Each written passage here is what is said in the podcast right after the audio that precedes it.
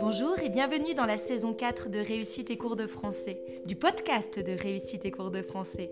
Je suis ravie de te retrouver pour continuer notre petit tour d'horizon des différents mouvements littéraires qui jalonnent notre histoire littéraire.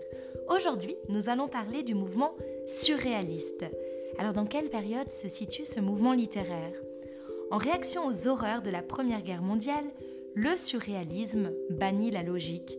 Il célèbre ce qu'il appelle le hasard objectif et s'engage dans la voie de l'inconscient. Il parcourt une période qui s'étend de 1916 à 1940. Qui sont les auteurs et les œuvres représentatives de ce mouvement? Guillaume Apollinaire est le premier à employer le terme surréalisme. Il est avant-gardiste de ce mouvement sans toutefois en faire pleinement partie, en célébrant le monde moderne. Le mouvement est précisément défini par André Breton dans le manifeste du surréalisme en 1924. Euh, il le définit de la manière suivante.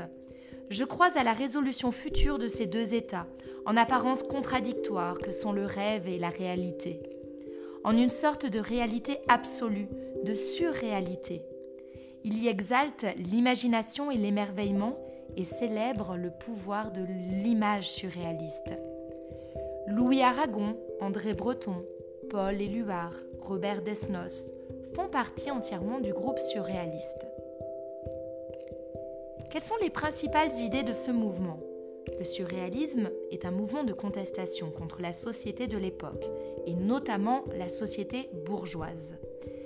Les surréalistes sont attirés par la révolution bolchevique de 1917 et se trouvent au carrefour de l'anarchisme, des socialismes utopiques et du marxisme. Ils sont opposés à toutes les formes, les formes de fascisme et aux religions. Le rêve, l'inconscient, le merveilleux, l'amour, le mysticisme sont des thèmes importants pour les auteurs surréalistes.